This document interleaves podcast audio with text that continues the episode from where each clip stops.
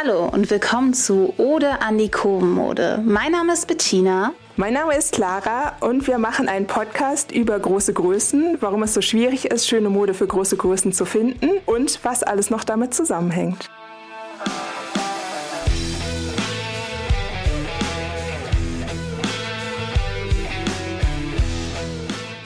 Hallo und willkommen zu Oder an die Kurvenmode. In der heutigen Folge geht es um die Frage, warum die Diskriminierung von schlanken und dicken Menschen nicht das gleiche ist. Man könnte auch fragen, was ist Thin Privilege? Ich bin Clara und ich gebe jetzt mal weiter an Bettina.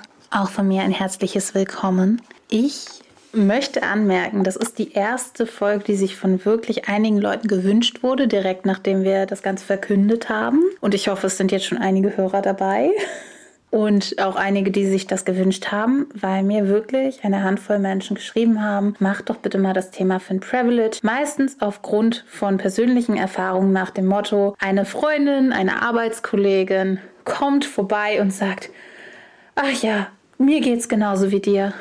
Ich habe auch immer Probleme, Kleidung zu finden. Neulich, da musste ich sogar in die Kinderabteilung gehen. Und warum das problematisch ist und wie es allgemein damit ist, dass es anders ist, eine Diskriminierung von mehrgewichtigen Menschen äh, zu haben, als die Diskriminierung als ein schlanker, normschöner Mensch. Das werden wir heute behandeln und warum man dann eben auch nicht sagen kann, Diskriminierung gegen andere Diskriminierung aufwiegen, sondern was da vielleicht ein guter Weg ist, wie man miteinander umgeht. Das versuchen wir heute in dieser Folge zu klären. Und das ist die letzte Folge unserer Staffel. Danach machen wir eine kleine Pause und kommen im Dezember zurück mit den typischen Dezember-Themen. Ihr könnt euch wahrscheinlich schon vorstellen, worum es geht. Ja, also es fängt ja zum Beispiel schon an, wie du schon meintest, bei der Kleidung. Klar, es, also wenn man einmal mit dem Blick einer anderen Figur überhaupt in die Kleiderabteilung geht von einem großen Kaufhaus, sieht man immer, wenn die Person ein bisschen kleiner ist, sind plötzlich alle Kleider zu groß.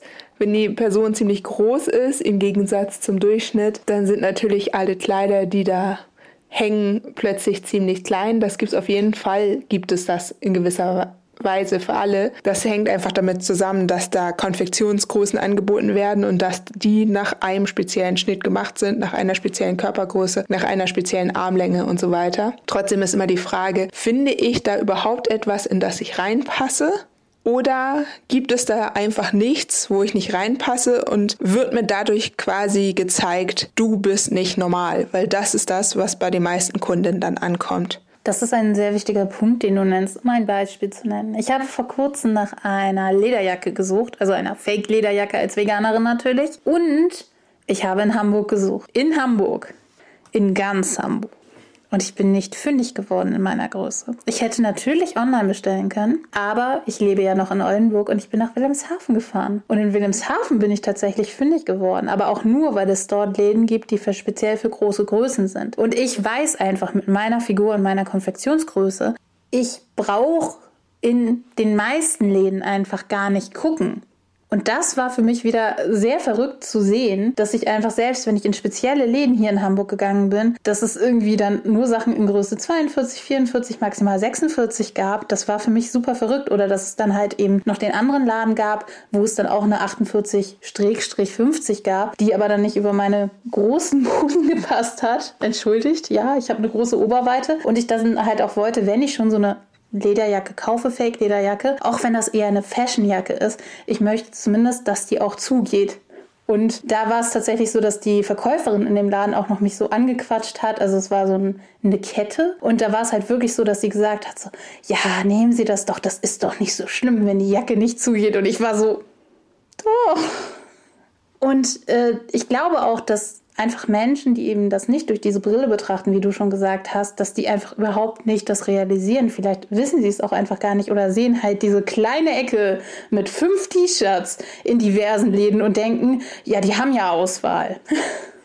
Ja, ich glaube, größtenteils denken die einfach gar nicht darüber nach oder denken halt sowas im bösesten Fall wie selber schuld, weil das ist ja das, was immer dicken Menschen gesagt wird und wie wir alle wissen, kann man das nicht so pauschal sagen. Aber ich denke mal, das ist für viele kein Thema und sie können sich es auch nicht vorstellen. Die denken wahrscheinlich einfach, man geht dann doch irgendwo in eine Nebenstraße und da tut sich dann was auf. Und ja, es gibt kleine Möglichkeiten, irgendwas zu finden, aber das ist einfach nicht vergleichbar mit dem, wie eine dünne Person durch eine Stadt geht und nach Mode sucht. Also das sind nochmal zwei, es ist ein bisschen eine andere Welt und da fängt halt das Privileg an, beziehungsweise hört es auf.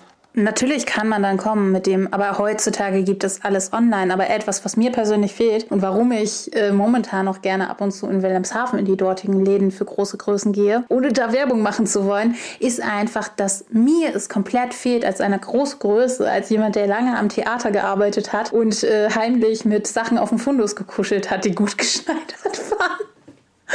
Ach ja, das waren schöne Zeiten.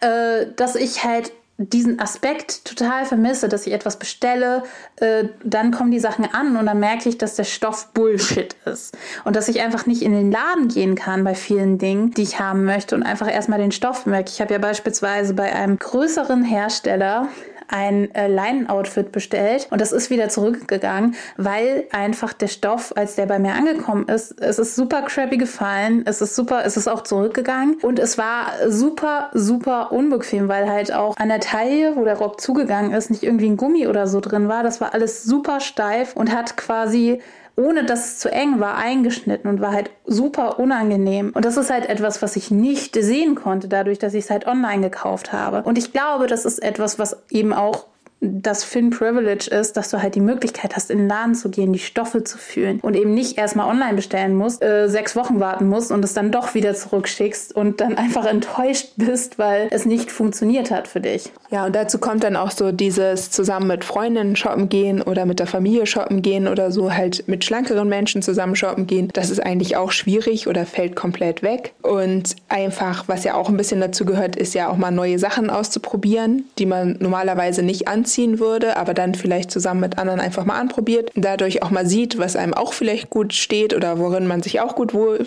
oder worin man sich auch wohlfühlt. Und das fällt halt total weg, weil klar, ich kann mir auch mal was bestellen, wo ich mir nicht ganz sicher bin, aber wenn man mal ehrlich ist, meistens bestellt man sich dann doch eher das, wo man sich schon ziemlich sicher ist, jedenfalls ich tue das, weil ich auch nicht so viel zurückschicken möchte. Ich möchte eigentlich am liebsten gar nichts zurückschicken und dann probiere ich auch nicht alles einfach mal an. Und ein großes Problem für mich als so eine kleine Kostümperfektionistin, die ich halt bin, ich suche immer ein ganz bestimmtes Teil. Ich suche eine ganz bestimmte Lederjacke, ich suche ganz bestimmte Schuhe. Äh, bei Schuhen ist es natürlich noch einfacher, weil ich ja breit, zwar breite Größe habe, aber weil ich jetzt nicht so die seltsamste Größe der Welt habe und auch im Zweifelsfall auf Männerschuhe zurückgreifen kann. Aber was ich tatsächlich sehr, sehr schwierig zum Teil finde, ist, dass ich äh, eben bestimmte Teile suche und wirklich, du weißt das, ich suche gerade nach warmen Brauntönen und nach bestimmten Schnitten, die halt wirklich meiner Figur schmeicheln, sowas wie ein Pulli mit V-Ausschnitt oder der auch so ein bisschen weiter geschnitten ist, dass man quasi so einen Satin-Top oder so darunter tragen kann, finde ich nicht. Ich suche gerade eine Baumwoll- oder Leinenbluse, 100%, also kein Mischgewebe, äh, die einfach gut atmungsaktiv ist, aber langärmlich für den Sommer. Weil ich habe ja jetzt meine Polunder-Geschichte am Laufen und ich habe halt nur aus äh, Leinen ein kurzärmliches Hemd und habe halt so ein Polyester-Albtraumhemd in lang. Wo, wenn ich das zusammen mit einem Polunder trage, dann kann ich mir auch gleich so eine Sauna to go anziehen. Und ich finde es nicht. Ich finde es nicht, selbst ich habe schon Kleiderkreise, also Vinted, komplett durchsucht und denke halt so, ich finde es halt echt nicht. Ich glaube, da würden auch viele schlanke Personen sagen, ja, man hat halt so spezielle Wünsche und die gibt es nicht. Stimmt auch wieder zum Teil. Andererseits muss man dann noch sagen, gerade so richtig modische Sachen findet man meistens schon noch in den kleinen Größen, wenn man ein bisschen sucht. In den großen Größen wirklich noch schwieriger oder gar nicht. Also das ist natürlich auch wieder gut, wenn man nähen kann, aber das kann ja auch nicht für jeden die Lösung sein. Genauso ist es auch nochmal so, dass es ja nicht bei der Kleidung aufhört, sondern eigentlich wird da einem ja auch gesagt, ja, du bist quasi nicht normal, du bist einfach nicht der Durchschnitt. Deswegen haben wir nichts für dich, weil es dich nicht oft genug gibt. Dass das nicht stimmt, das wissen wir ja alle. Es gibt genügend Frauen, die Kleidergröße 42 oder mehr in Deutschland tragen. Es ist, glaube ich, sogar ein bisschen über die Hälfte. Mhm. Also kann das eigentlich kein Argument sein. Und wenn man dann mal weiter guckt, zum Beispiel Also ich persönlich finde, das ist zum Beispiel an Bussitzen so, dass ich nicht das Gefühl habe, dass ich da zweimal nebeneinander gut sitzen sollte und könnte. Und klar, das soll platzsparend sein, aber es muss ja auch so ein bisschen so sein, dass man da einfach gut sitzen kann und dass man nicht das Gefühl hat, wenn sich jemand neben einen setzt, dass er sich halb auf einen draufsetzt.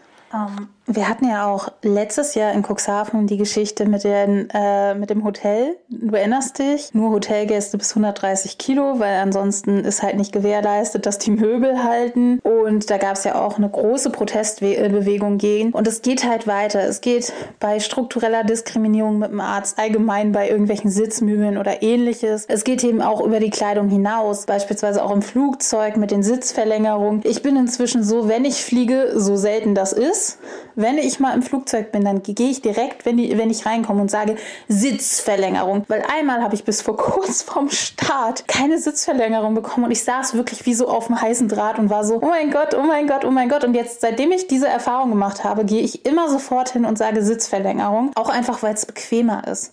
Einfach, es ist so viel angenehmer als wenn ich mich da irgendwie reinquetsche, was ich auch mal gemacht habe und es einfach so war so. Enger Sitz, enger Gurt. Und ich musste auf Klo und ich traue mich nicht beim. Ja, entschuldigt. Jetzt, und jetzt kommt noch ein peinliches Geheimnis von mir, weil ich noch nie lang geflogen bin. Das längste, was ich geflogen bin, sind eineinhalb Stunden. Ich war noch nie im Flugzeug auf der Toilette und ich habe Angst davor. Ich war noch nie und wahrscheinlich muss ich irgendwann, wenn, weil wir wollen ja irgendwann mal nach Japan und irgendwann, wenn ich das nächste Mal meine Familie besuche und wir fliegen und nicht mit im Auto oder im Zug oder so fahren, muss ich mal üben, in der, im Flugzeug auf Toilette zu gehen, weil ich habe Angst davor. Ich habe eine sehr abstrakte Angst, im Flugzeug auf die Toilette zu gehen. Und wahrscheinlich ist das auch nicht so angenehm. Ich weiß nicht, bist du schon mal geflogen und ist, ist es für mehrgewichtige Menschen unangenehm? Ich war da noch ein bisschen dünner als jetzt. Aber trotzdem würde ich sagen, es war sehr ähnlich wie im Zug auf Toilette gehen. Mhm. Also das ist ja was, was dir wahrscheinlich sehr bekannt ist. dir wahrscheinlich Alltag. dein Alltag. Also deswegen würde ich sagen, ja. Ich putze erstmal das Klo von oben bis Vielleicht einfach sonst auch mal reingucken und dann überlegen, ob das was für dich ist. Ja, wo geht's weiter? Ja, du meinst es schon beim Arzt habe ich leider auch Geschichten zu und es ist auch überraschender oder ich muss sagen schockierenderweise auch bei sehr viel dünneren Freundinnen von mir mhm.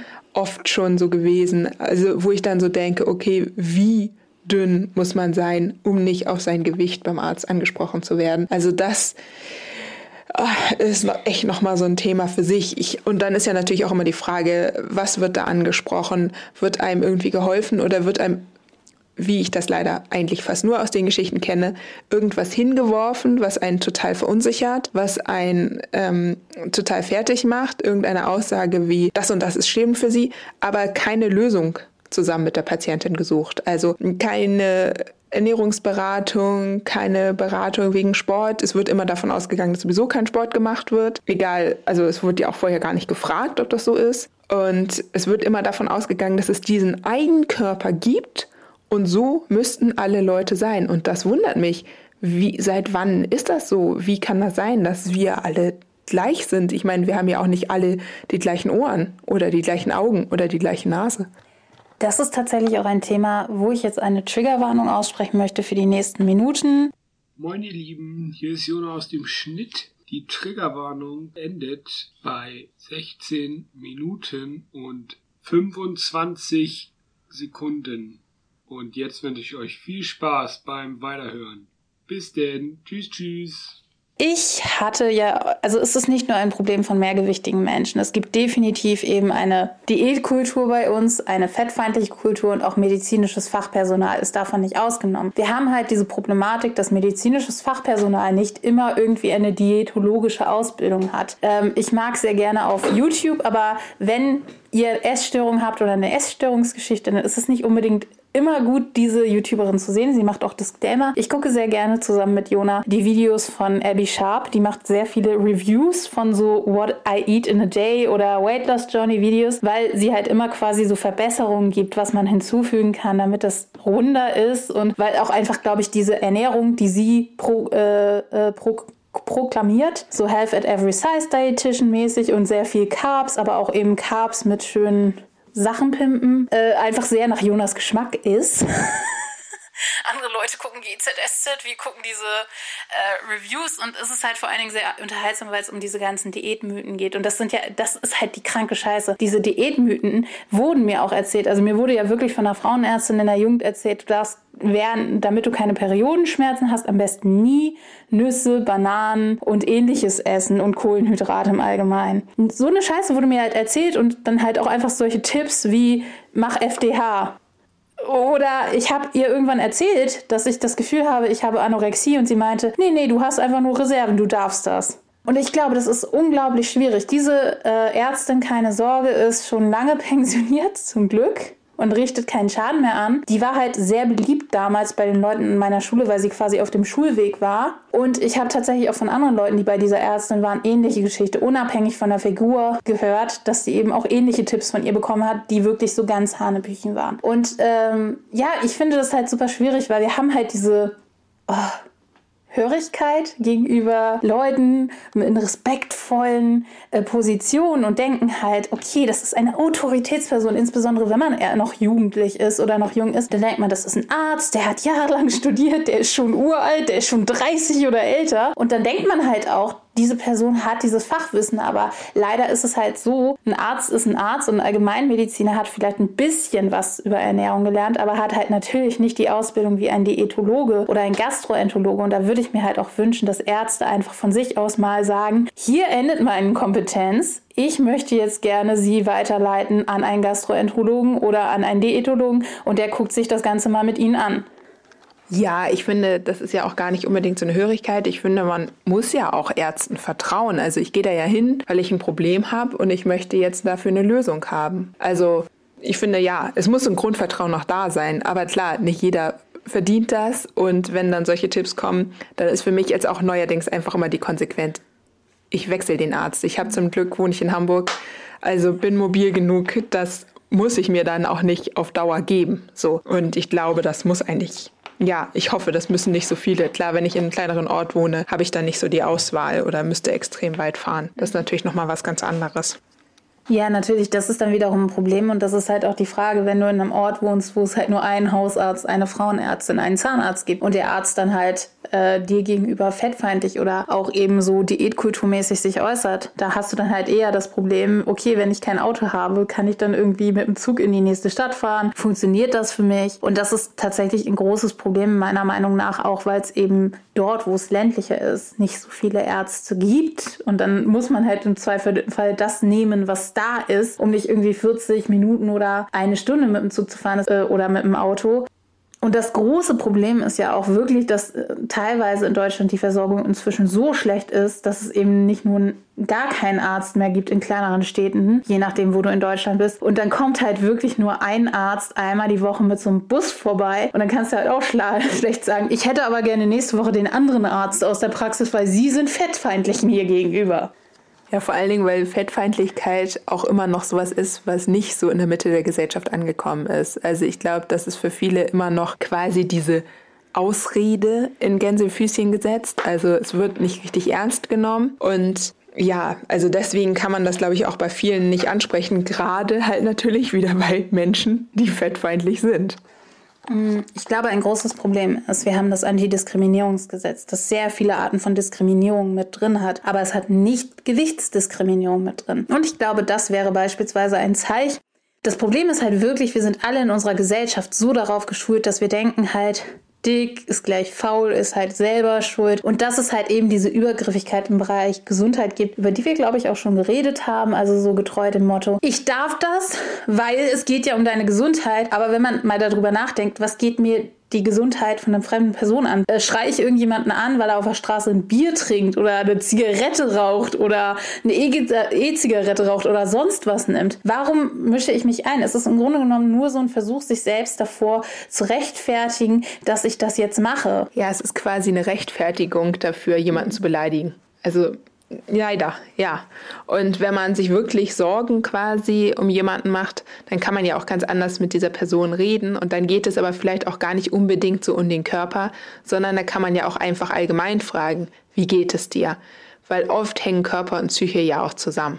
Als die Social Media, ich will jetzt nicht sagen Persönlichkeit, weil dafür bin ich nicht big enough ähm, aber als die Person, die was mit Social Media macht und sich selbst dahinstellt, habe ich es halt auch schon oft erlebt, dass Leute wirklich gar nicht bös gemeint, sondern so als Copy-Mechanismus, weil irgendjemand gestorben ist und irgend oder irgendjemand ist krank. Zu dem Thema Korrelation und Kausalität ich bekomme immer wieder Nachrichten von Leuten, die so einen Copy-Mechanismus haben und die quasi versuchen, ihre eigene Geschichte zu verarbeiten, darüber, dass sie mit mir kommunizieren und mich auf ganz liebe Art und Weise versuchen zu ermahnen oder versuchen, mir irgendwie den Weg zu weisen und Tipps zu geben. Und das ist auch ehrlich gesagt nicht böse gemeint. Ich glaube, das ist wirklich eine gute Absicht, weil sie einfach in ihrem Bekanntenkreis oder in ihrem Freundeskreis oder in ihrer Familie jemand haben, der gestorben ist oder der äh, krank ist und diese Person ist dickfett. Und jetzt kommen wir zu Ko äh, Korrelation und Kausalität. Die Frage ist halt natürlich, sind sie krank, weil sie dick sind? Also dick ist das Dickfettsein der Ursprung davon oder sind sie vielleicht krank und ein Symptom davon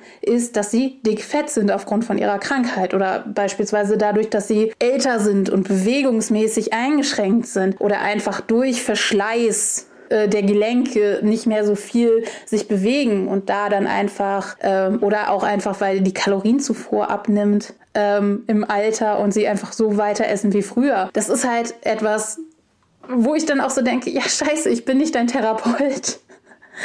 Äh, und das, das ist etwas, was ich tatsächlich überraschend oft erlebe, wenn ich nämlich frage, ey, warum machst du das gerade? Warum schreibst du mir gerade diesen Roman? Und dann bekommt man die Antwort, ja, meine Tante, meine Oma, meine Mutter und ich will dir ja nur helfen. Und da ist dann halt die Sache. Jeder von uns ist anders. Und nur weil zwei Personen dasselbe Körpermerkmal teilen, weil zwei Leute blaue Augen haben und deswegen Diabetes haben, weil zwei Leute blond sind und diese oder jene Krankheit haben, heißt das nicht, dass eine Person wie die andere ist. Und das ist eben auch mit Gewicht so. Und es gibt so viele Gesundheitsfaktoren. Und ich finde es immer wieder schade zu sehen, wie Leute Gewicht gleich Gesundheit gleichsetzen. Obwohl Gesundheit so viel komplexer ist. Ich merke es beispielsweise momentan, wo ich jetzt wieder ein paar Nächte in Oldenburg mal ausnahmsweise geschlafen habe.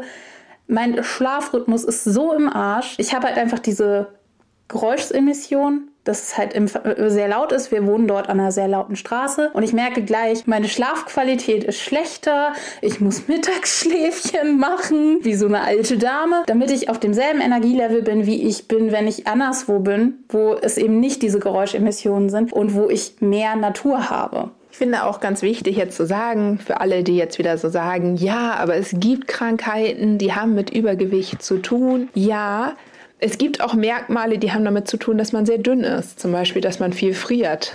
Aber wird darüber mit dir beim Arzt gesprochen, wenn du nicht sehr dünn aussiehst? Wahrscheinlich nicht.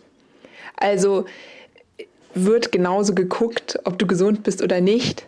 Wahrscheinlich nicht. Das Problem ist ja auch, dass viele mehrgewichtige Personen sich gar nicht mehr trauen, zum Arzt zu gehen oder nur sich schwer überwinden können, zum Arzt zu gehen, weil sie wissen, da geht es wieder nicht um ihre Krankheit, sondern da geht es um ihr Gewicht. Und das sollte auf jeden Fall weniger werden. Und das ist halt nicht das gleiche wie bei einer Schlangenperson. Ich glaube auch, es gibt so Aktionen wie Respect My Size von äh, Jules, also von Schön Wild und Miss Wunderbar, wo man auch einfach mal sagen kann, ja Leute, ähm, wenn wir mal vergleichen, wie viele Leute melden sich und sagen, ich bin so schlank und wurde deswegen diskriminiert und der Arzt hat nicht gesagt, sie haben die und die Krankheit, sondern sie haben, äh, der Arzt hat gesagt, sie müssen mal zunehmen. Und die Fälle, wo man zum Arzt geht und krank ist und eine serious Krankheit hat und der Arzt sagt, sie müssen aber abnehmen und sich weigert, weitere Untersuchungen zu machen und man dann halt erstmal so Fragen stellen muss wie, was würden Sie mir denn empfehlen, wenn ich einen normschönen Körper hätte? Da kann man, glaube ich, sagen, dass die Waagschale auf die letzteren Fälle doch deutlich mehr ist, weil wir eben diese strukturelle Diskriminierung haben und die haben wir über alle Bereiche hinweg.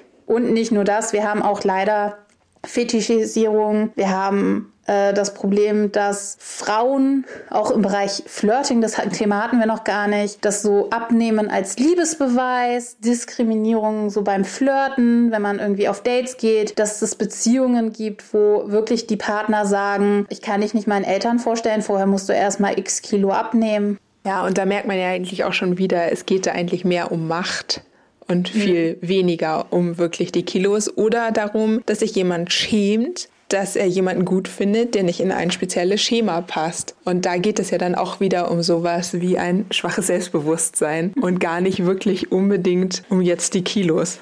Ja, aber ich glaube, dass so, äh, also ich glaube, es gibt auch Partner, wo, wo die dann sagen, du kannst doch auch mal ein bisschen zunehmen oder so. Ähm, aber ich denke, jeder von uns hat eben seine individuelle Geschichte, um da mal zu einem Ende zu kommen. Jeder von uns hat seinen individuellen Erfahrungsspektrum. Wir haben alle unsere subjektiven Erfahrungen und wir können eben nicht wissen, wie es ist, in dem Körper von jemand anders zu stecken und wie die Diskriminierungserfahrung bei einer Person ist, die ableistisch diskriminiert, also wegen der Behinderung diskriminiert, die diese Person hat oder dass diese Person diskriminiert wird aufgrund von Hautfarbe oder Religion oder Genderidentität. Und dementsprechend ist das Wichtigste überhaupt, anderen Menschen zu folgen, auf diese anderen Menschen zu hören und sich da einfach weiterzubilden, um auch einfach über seine individuelle Erfahrung hinaus eben zu sehen, was das ist und eben nicht nur zu gucken, ich habe die Welt in dieser Sicht und deswegen ist die Welt so. Ja, deswegen ist es eigentlich auch ganz spannend, wenn wir von euch vielleicht noch ein paar Meinungen und Erfahrungen dazu hören. Vielleicht mögt ihr euch bei, mögt ihr uns bei Instagram was schreiben. Auch gerne, wenn ihr dünner seid was da eure Erfahrungen sind. Also es ist jetzt gar nicht so, dass wir das auch komplett ausblenden wollten. Wir wollten nur mal diese Seite ein bisschen mehr beleuchten und sagen, was ist da der große Unterschied. Ich würde für mich persönlich sagen, für mich ist der größte Unterschied, dass einfach so getan wird, als wäre man nicht normal, weil man nicht eine spezielle Norm ist und diese Norm auch etwas ist, was gefühlt einfach irgendwie aus der Luft gegriffen wurde, weil es halt nicht so viele Menschen gibt, die diese Norm sind. Bei mir ist der wichtigste Punkt, dass seitdem ich eben einen mehrgewichtigen Körper hatte, der ja auch im direkten Nachgang von meiner Essstörung und von meinem zerstörten Metabolismus und einfach meinem zerstörten Immunsystem damals eine Folge ist und eben die äh, Zeit, wo ich super viel krank war, super viel im Bett lag und einfach nichts machen konnte und gesund werden musste und in Recovery war, dass ich einfach für mich merke, ich werde so anders behandelt, seitdem ich diesen Körper habe und ich bin persönlich mit diesem Körper total glücklich, aber es ist halt total seltsam, dass man allein aufgrund seines Körpers, weil ich äh, kleide mich jetzt nicht unbedingt anders. Ich hatte zwar natürlich immer meine Phasen, aber dass ich so unglaublich anders behandelt werde, dass ich beispielsweise für Klamotten, die ich früher mit einer kleineren Konfektion getragen habe, wo ich keinerlei Kommentare bekommen habe, wo ich noch viel wilder unterwegs war, heute Kommentare bekomme. Du trägst ja immer so gute Klamotten und immer so als die gute Dicke äh, dargestellt werde und dass ich halt, dass so Annahmen über mich gemacht werden, ich sei faul, ich sei dumm, ich sei unsportlich und die Leute dann eben verwundert sind, wenn ich eben diese Klischees breche, auch beispielsweise, weil ich vegan lebe, allergiebedingt und keinen Bock auf Fleisch bedingt. Und das ist etwas, was mich unglaublich nervt, dass diese Menschen schon ein Bild von mir im Kopf haben, ohne mich zu kennen, weil das würde ich mir halt persönlich nicht trauen. Vielleicht habe ich ja auch irgendwelche Vorstellungen, dass ich eine Person sehe und denke, diese Person mag das und das, aber keine Ahnung. Ich versuche tatsächlich diese wertenden Schubladen nicht einfließen zu lassen, sondern wenn ich eine Person kennenlernen will, dann lerne ich sie kennen und das würde ich mir halt auch genauso von anderen Leuten wünschen. Kategorischer Imperativ und so. Ja, das hatten wir auch in einer der letzten Folgen, dass es eigentlich ziemlich schön wäre, wenn man erstmal relativ offen bleibt. Klar, kann man wahrscheinlich nicht immer, aber dass man nicht immer gleich sein Umfeld einteilt in faul, fleißig. Klar, der das hatten wir jetzt auch wenig, aber ich will dieses Riesenfass eigentlich auch nicht aufmachen einmal kurz ansprechen. Klar hat ein dünner Körper bei uns in der Gesellschaft auch immer was mit Leistung zu tun und natürlich sind wir eine Leistungsgesellschaft und natürlich ist ein dicker Körper für viele eine Provokation nach dem Motto, du hast es nicht geleistet, deinen Körper dünn zu halten mit egal welchen Mitteln. Ob das, und das hat dann wiederum nichts mit Gesundheit zu tun, sondern das hat einfach was mit einer Lebenseinstellung zu tun, die meiner Meinung nach auch ziemlich ungesund ist. Das ist übrigens auch etwas, was ich sehr viel, nicht nur bei Miss Germany, sondern auch allgemein mitbekomme, dass es Menschen gibt, die einfach Kommentare schreiben oder auch mich in der Öffentlichkeit einfach im analogen Leben ansprechen, nach dem Motto, du darfst nicht selbstbewusst sein, darfst hier nicht fancy Klamotten tragen, also bitteschön. Ich Du bist so selbstbewusst und ich bin in meinem Körper nicht zufrieden. Also warum bist du das? Also hör auf damit. Ja, ich finde auch, das ist so ein richtig typisches Argument. Also auch gerade wenn man als mehrgewichtige Person zum Beispiel einen Crop Top trägt, dass dann andere Personen kommen und sagen, ich habe noch nicht mal den krass durchtrainierten Bauch. Wie wagst du es, dir es zu tun? Ja, hätte ich dir es verboten? Nein, auf keinen Fall. Also du hast es dir selber verboten. Mach das bitte nicht zu meinem Problem. Ich glaube, damit können wir auch die Folge beenden. Wir lassen euch jetzt nach einer Staffel und ihr habt ja, wenn ihr diese Folge hört und die anderen Folgen noch nicht gehört habt, noch viel zu hören. Ansonsten könnt ihr auch gerne bei Clara vorbeischauen. Nicht unbedingt auf ihrem privaten Profil. Sie hat Stand heute noch immer einen Beitrag Zwei? Zwei Oh mein Gott. Das ist, das ist eine, das ist eine, äh, ah, das ist eine Leistungssteigerung von 100 Prozent. Aber ihr könnt bei ihrem Label vorbeischauen, ihr könnt bei Kurvenmode vorbeischauen, wo ich nach und nach auch die Folgen nochmal äh, quasi thematisch aufarbeiten werde oder wo ich dir auch einfach mal den Zugang gebe. Oh ja, den Zugang kannst du mir gerne geben. Genau, guckt bei Superb vorbei, Superb the Label auf Instagram und guckt bei Bettina vorbei und votet noch für sie. Nee, das ist schon vorbei, wenn das hier. Okay. Also guckt bei Bettina vorbei und dann freuen wir uns auf die nächste Staffel und vielen Dank fürs Zuhören. Und wenn ihr für diese neue Staffel noch Themenvorschläge habt oder etwas, was ihr unbedingt loswerden wollt, oder wenn wir auch mal Gäste einladen sollen. Wir haben nämlich, ich habe, ich habe, wir werden das Ganze nämlich ändern. Wir werden mit besseren Mikros aufnehmen. Wir werden richtig zulegen, was technisches Equipment äh, angeht. Und dann kommen wir demnächst zurück im Dezember und freuen uns auf euch. Bis bald und tschüss.